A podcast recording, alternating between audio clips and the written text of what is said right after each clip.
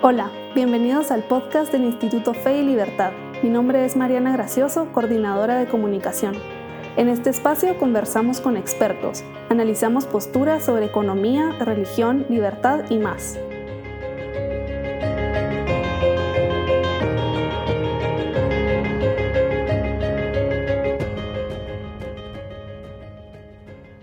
El Internet y las redes sociales surgieron como un espacio en el que miles de personas encontraron un espacio para hacer oír su voz. Rápidamente se convirtieron en una plataforma para comunicar libremente opiniones personales, un espacio de debate abierto y sin regulaciones gubernamentales. Recientemente hemos visto cómo, poco a poco, las reglas han ido cambiando. Este año, Twitter anunció que eliminaría todas las cuentas del entonces presidente Donald Trump y que no podría utilizar la plataforma de nuevo. El hecho generó desconcierto en muchos. Fue inevitable preguntarse, ¿pueden censurarme redes sociales y pueden censurar al gobierno? Para hablar al respecto, hemos invitado a María René Estrada. Ella es diseñadora, consultora de comunicación, fan de la política y asidua twittera. Y también es miembro del Instituto Fe y Libertad. Muchísimas gracias por acompañarnos, María René. Gracias, Mariana, por la invitación.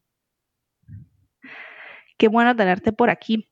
Eh, quería comenzar platicando con esto que pasó con Trump porque creo que sí generó muchas preguntas y sumado al caso de Parler y Amazon, creo que uno de los mayores temores de los usuarios eh, de las redes sociales fue, ¿pueden estas organizaciones censurarme a mí por la forma en la que pienso?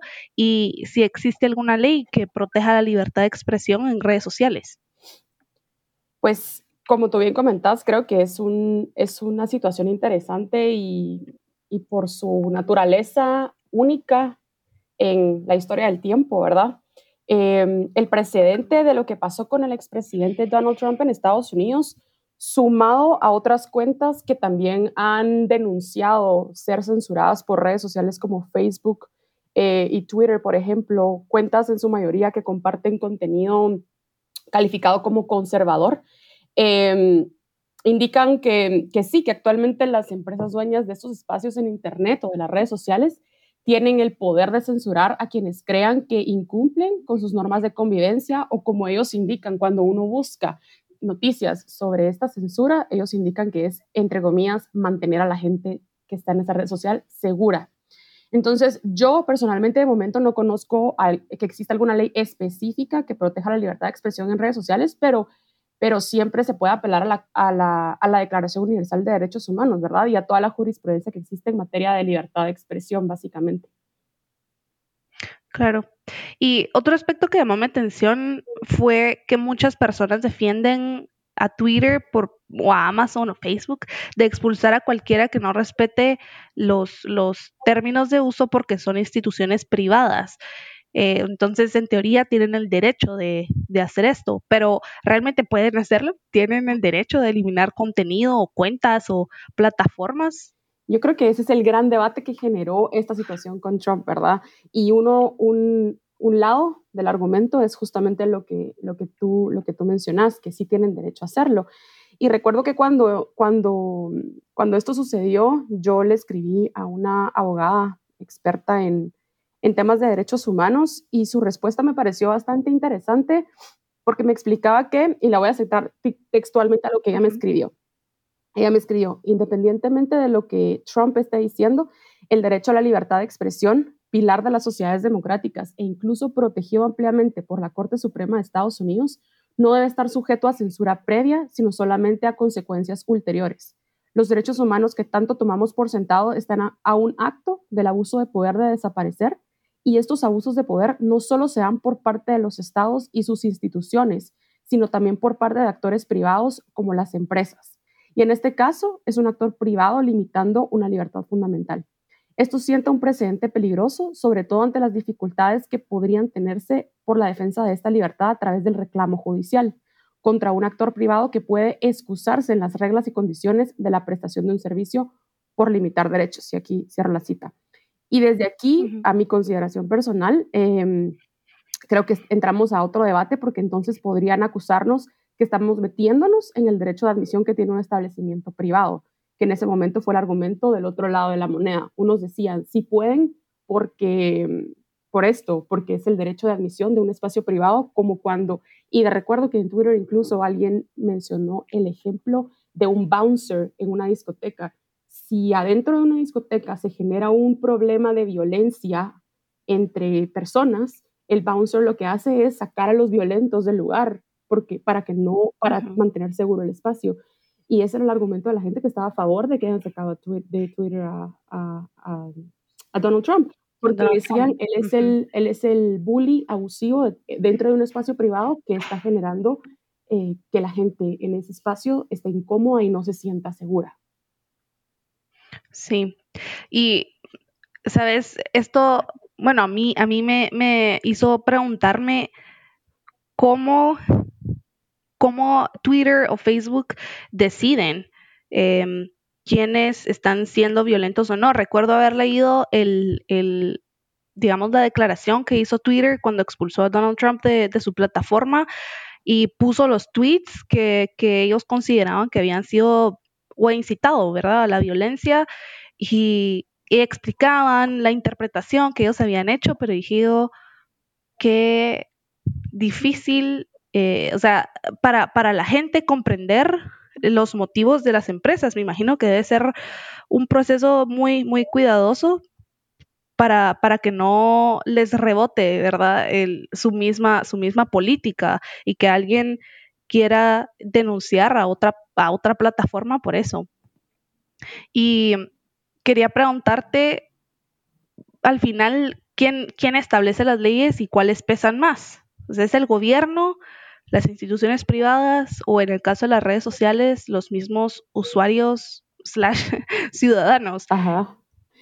Em, sí, bueno, pues eh, enfocándonos como exclusivamente como en estas leyes de, estas leyes implícitas en las redes sociales. Em, cuando sucedió todo este caos, em, una revista digital que se llama Beers and Politics me invitó eh, junto a, otros, a otras personas eh, del ámbito de la comunicación y relacionados con temas de política a reflexionar justamente sobre esta temática y si considerábamos que era bueno o malo, qué pensábamos acerca de la censura de, de, Donald Trump, ¿verdad? Entonces, em, yo personalmente, yo eh, que no estoy de acuerdo con estas decisiones, porque creo que en el plano de las redes sociales específicamente y eh, pensando exclusivamente en el, en el caso de Twitter, creo que pueden pecar de ser arbitrarias a quién le están, a quién le están aplicando estas leyes. O sea, las leyes de las redes sociales las deciden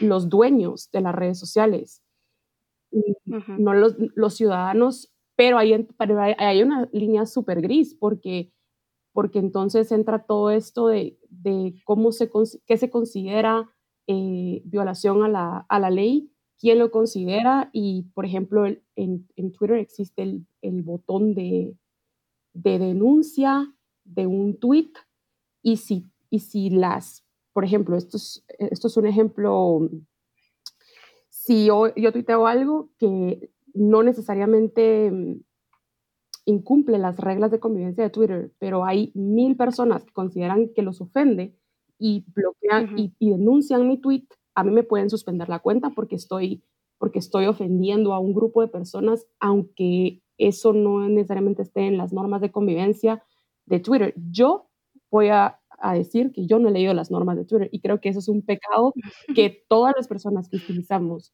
servicios de Internet, servicios de redes sociales, no hacemos. O sea, le damos agree to everything y no leemos lo que estamos, a lo que estamos em, diciendo que sí, aceptando, ¿verdad? Entonces, las reglas, en teoría, en este caso las ponen los dueños del espacio. Nosotros leímos esas reglas, sabemos a lo que nos estamos ateniendo cuando decimos sí acepto.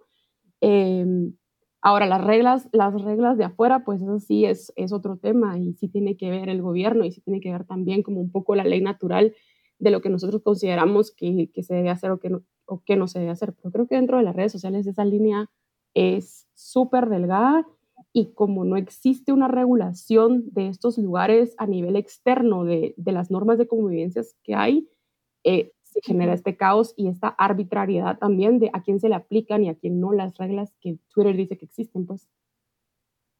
Claro.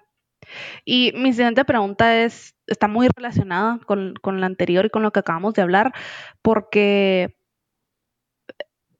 digamos, Amazon y Twitter declararon que tanto Trump como Parler estaban incitando a la violencia a través de su contenido y que por eso habían sido eliminadas de, sus cuentas habían sido eliminadas. Y me, pregunto cómo y quiénes determinan si el contenido está incitando a la violencia y, cómo se construyen esas leyes. Sí, eso va, va, va, de la mano con la anterior y a mi consideración recae nuevamente en el tema de la, de la arbitrariedad de quien decía las reglas en un espacio como las redes sociales, que en este caso son los dueños, ¿verdad? O incluso los empleados también de las empresas, de a quién se le aplican estas reglas y cómo se le aplican. Y nuevamente nos hace poner sobre la mesa la delgada línea entre, entre, entre también lo privado y lo público de las redes sociales, porque las redes sociales se han vuelto un espacio público para todas las personas que entran a él, siendo un espacio privado, eh, porque tiene un dueño, digamos, tiene un dueño, ¿verdad? Y eh, al final, en este caso, pues Twitter se apegó a sus propias reglas de convivencia y con base en eso tomó la decisión de censurar y excluir a Trump del espacio del espacio de la red social, ¿verdad? Siendo aún presidente de Estados Unidos. Creo que ahí está también el, el, punto interesante a reflexionar alrededor del caso específico. O sea, Twitter, Twitter lo hizo aún siendo Donald Trump presidente todavía de Estados Unidos.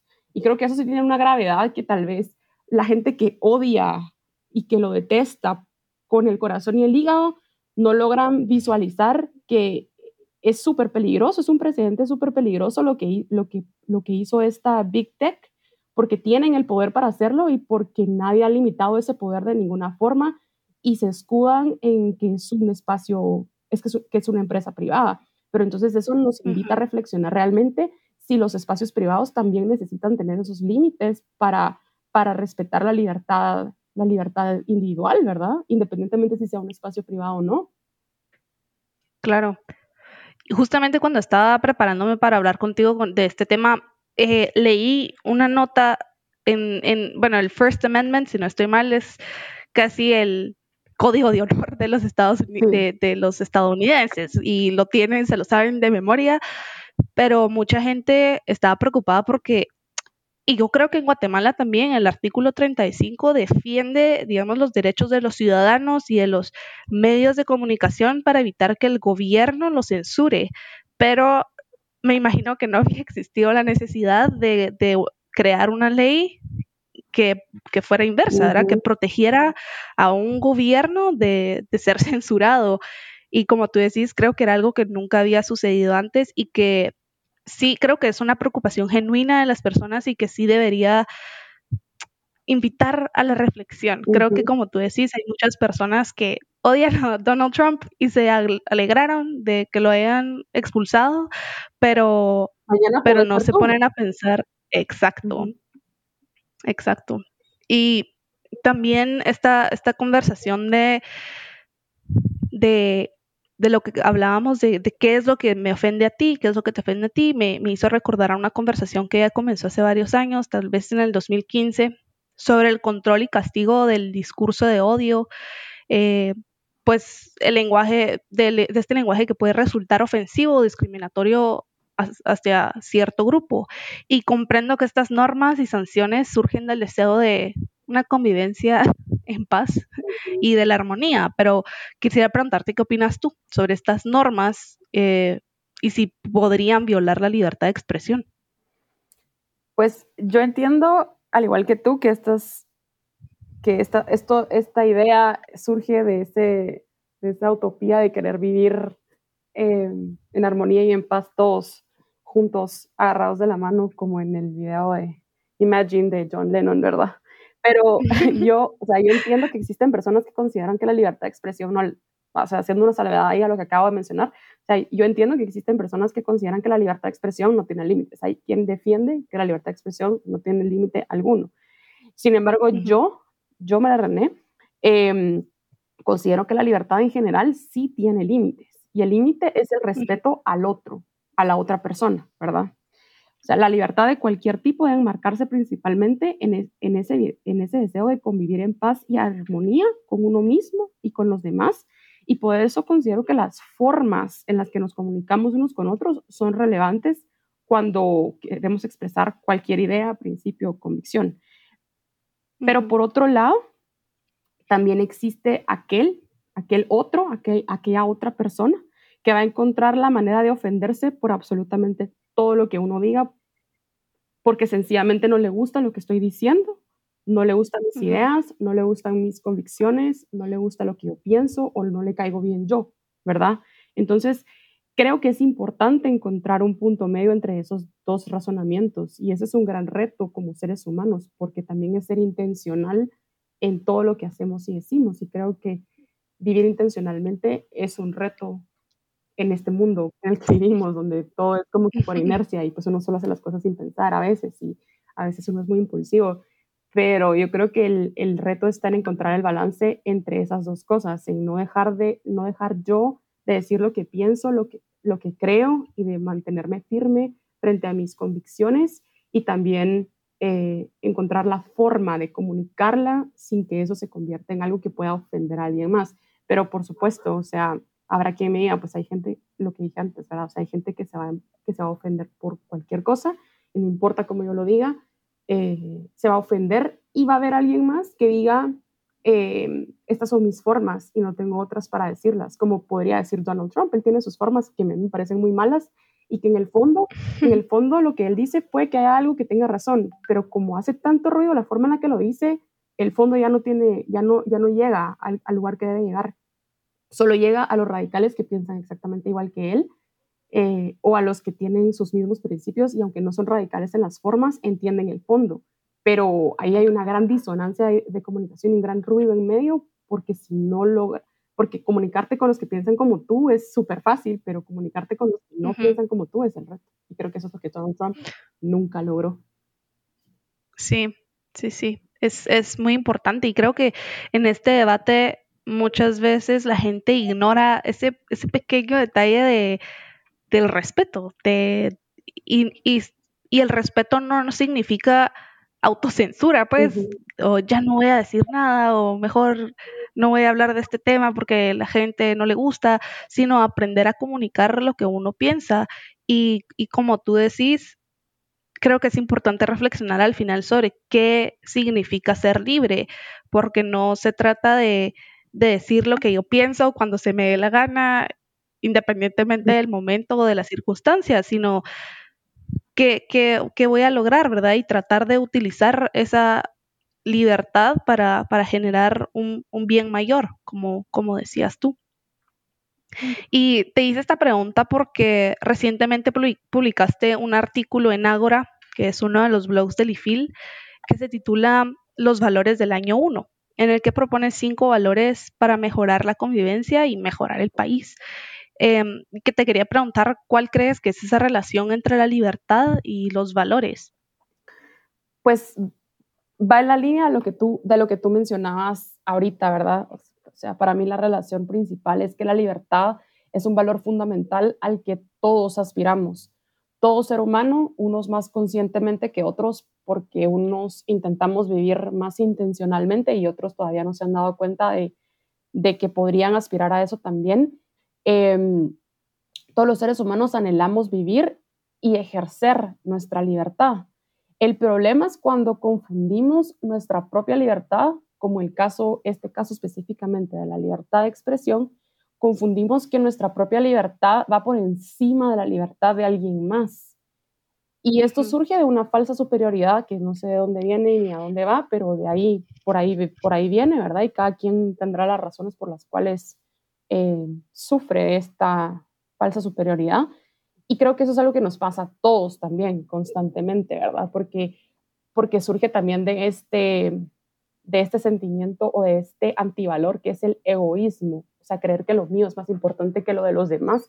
Mi libertad está sobre la tuya. Entonces, yo quiero estar bien y para eso yo quiero resguardar mi libertad y no me pongo a pensar que si que, que en algunos momentos de tanto resguardar yo la mía, estoy pasando por encima de, de la tuya, ¿verdad? Y cuando eso sucede, em, se pierde ese intento de vivir en armonía y paz del que hablábamos anteriormente, que al final es lo que los valores en general buscan vivir en paz y armonía. Pero también considero que es importante destacar que esta dinámica de ese eh, es parte de vivir en sociedad, ¿verdad? O sea, no podemos renunciar a ese conflicto de, de, a veces querer, querer yo tanto para mí que se me olvida el otro.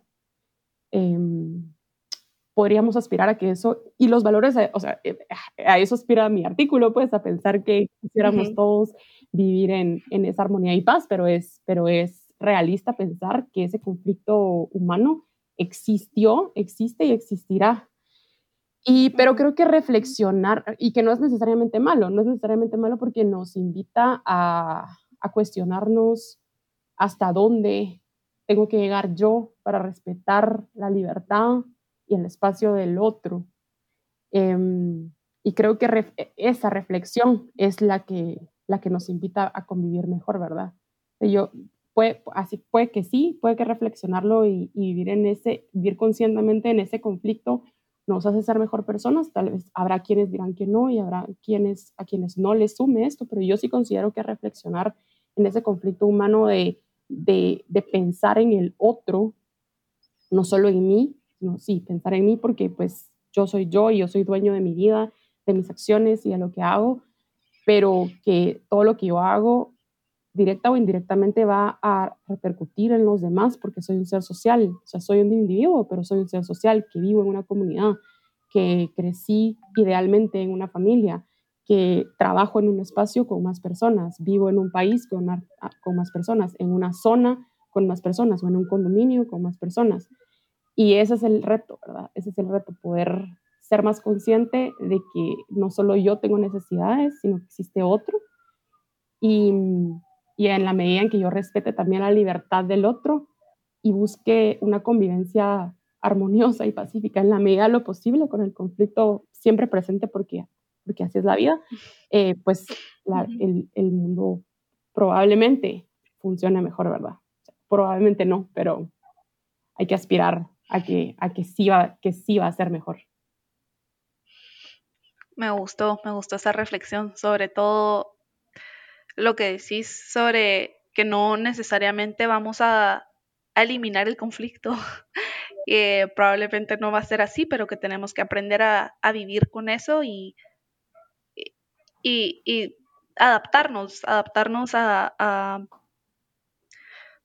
no, no, necesariamente a los demás, pero sí buscar una forma eh, de ejercer mi libertad de, la mejor forma posible y buscando el bien común. Exacto.